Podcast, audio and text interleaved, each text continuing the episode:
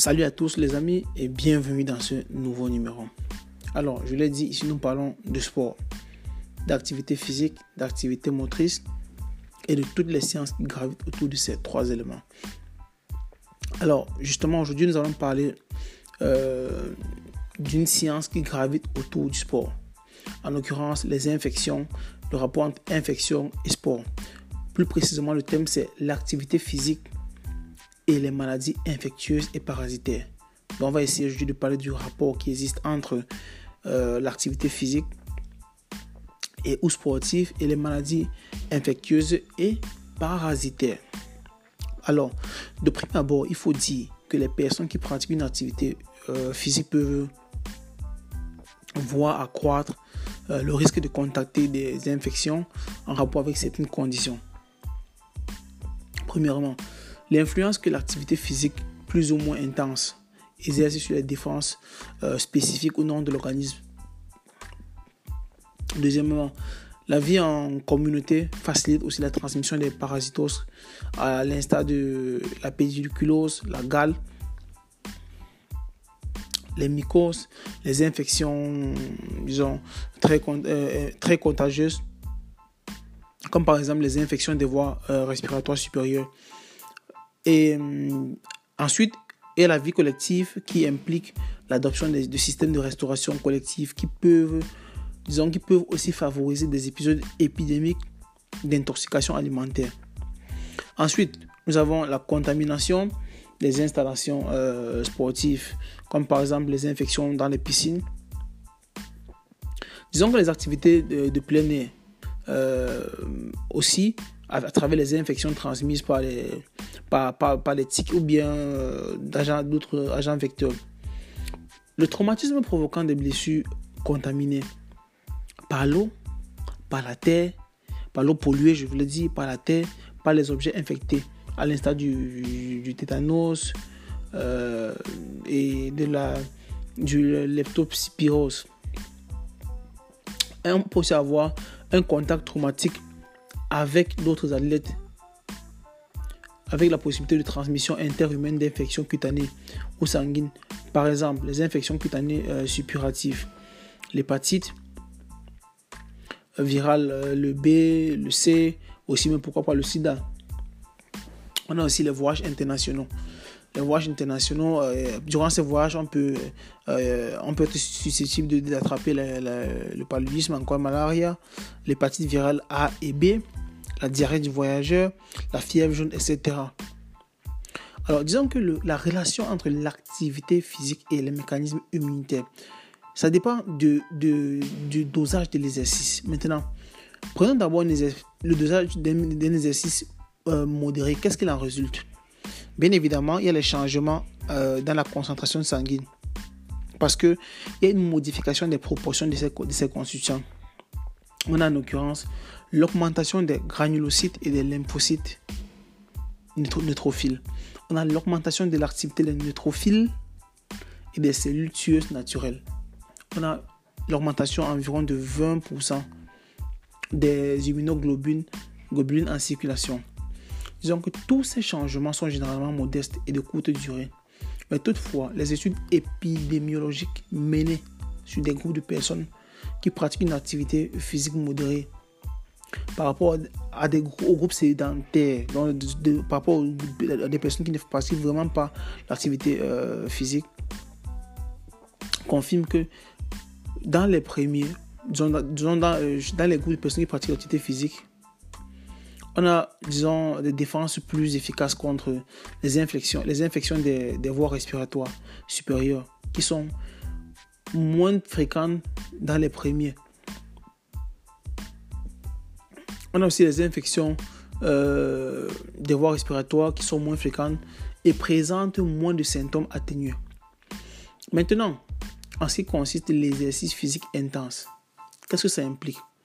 Disons que ça, implique une libération accélérée ou accrue de l'adrénaline et du cortisol, des hormones, euh, produites dans les situations de stress qui diminuent la réponse immunitaire et la réduction de la capacité proliférative des, lymphocytes T, qui sont les lymphocytes tueurs, avec une réduction de, de, la, de, réduction du, rapport d'aide avec les, les CD4 ou les CD, le CD8. Disons que la réduction de, l'activité du système granulocytaire macrophagique. On a aussi la diminution du complément, euh, du complément et des euh, immunoglobulines A salivaires.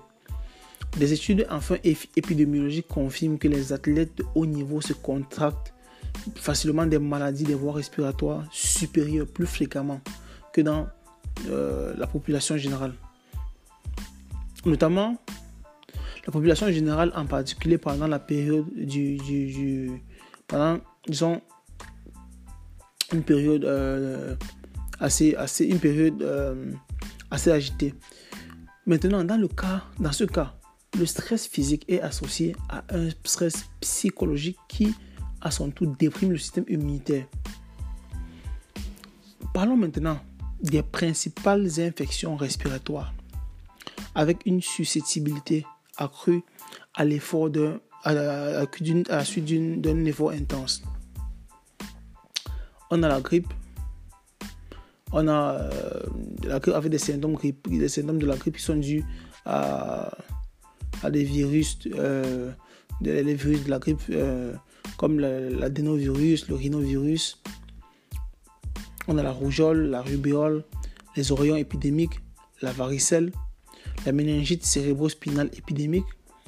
Disons que la transmission se fait d'homme à homme et le principal facteur de risque est la proximité d'un porteur malade au sein.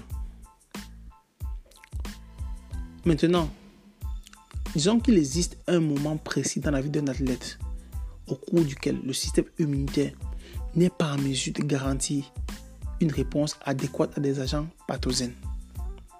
Et durant cette phase, détecté dans diverses conditions de stress euh, physique, non seulement liées au sport, comme on a l'exercice, on a la chirurgie, euh, les brûlures, les traumatismes, l'infarctus aigu euh, du myocarde, les infections graves. Il faut dire que le sportif est dans une situation d'exposition particulière au risque d'infection. Et cette phase appelée la phase, la, la, la phase de fenêtre ouverte. Et pour un athlète, cette condition peut coïncider avec des moments où la possibilité de contact avec des substances potentiellement pathogènes, c'est-à-dire immédiatement peut-être après, euh, disons immédiatement après, euh, euh, je vais dire quoi, avec, après un, match, un match,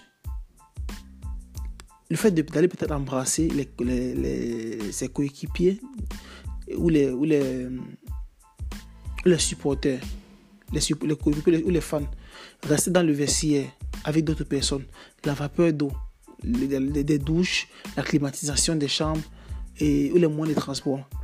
Il faut dire que la phase de fenêtre ouverte dure pour une durée extrêmement variable euh, de, de, 3 à 72 heures selon le niveau immunitaire basal du, de l'athlète. Maintenant, il y a d'autres facteurs qui favorisent les infections respiratoires on a les facteurs concomitants qui contribuent à augmenter la susceptibilité de l'athlète aux infections respiratoires. Avec les rythmes, euh, disons, les rythmes euh, respiratoires élevés, la sécheresse des muqueuses buccales, euh, qui en résulte l'augmentation de la viscosité du mucus, l'apport insuffisant des composants nutritionnels essentiels, les microtraumatismes, le stress bien évidemment psychologique, que j'ai déjà mentionné plus haut. Il faut dire que l'âge joue également un rôle important sur la capacité à mobiliser les lymphocytes dans la bouche euh, et, dans le sang. Disons que des études menées euh, chez des jeunes de, 19 à 31 ans et des, personnes âgées de 76 à 80 ans euh, en prélevant des échantillons de sang avant et après un exercice physique intense ont montré que ont montré comment les jeunes sujets ont une mobilisation lymphocytaire beaucoup plus élevée que les personnes âgées. Donc l'âge est bien évidemment aussi un facteur important. Maintenant, il faut, bien évidemment, on a parlé du rapport entre l'activité physique et, le rapport entre l'activité physique et, euh, les, maladies infectieuses et parasitaires. Maintenant, on va essayer comme ça de, parler de la prévention de ces des maladies respiratoires. Euh, en ce qui consiste d'avoir les infections respiratoires dans le sport, disons que la réduction du risque passe par des différentes méthodes. Il faut déjà réduire le temps passé dans les vestiaires, qui doit être, euh, qui doit euh, à travers une hygiène appropriée des espaces confinés. Il faut réduire le contact avec le public ou les personnes infectées. Il faut fournir un apport alimentaire suffisant d'acides aminés, d'antioxydants et de fibres. Bien évidemment, il faut, il faut optimiser l'entraînement. Il faut contrôler la respiration et l'exposition au microtraumatisme. Réduire le stress psychologique. Utiliser des installations sportives présentant des caractéristiques structurelles et d'entretien appropriés. Disons que la prophylaxie vaccinale est recommandée. La, en tant que euh, la prophylaxie vaccinale est recommandée chez les sportifs. La grippe dans les sports d'équipe avec une activité maximale en période hivernale. La, méningite euh, cérébro-spinale épidémique en cas d'urgence épidémiologique ou de voyage dans les zones de forte, endémicité. Chez les, chez les athlètes uniquement, il faut dire que euh, le tétanos est obligatoire. Comme je l'ai dit, la grippe aussi, euh, dans les sports d'équipe, avec une très forte euh, activité maximale dans les périodes hivernales. Bien évidemment, la, la méningite cérébro-spinale épidémique, l'hépatite B dans les sports de contact, dans les voyages internationaux par contre, comme, comme pour tous les citoyens, ainsi que d'autres mesures prophylactiques voilà comme ça, chers, amis, ce que je tenais à, partager avec vous en ce qui concerne euh, les activités physiques et les maladies infectieuses. Je vous remercie pour l'écoute. Bonne soirée.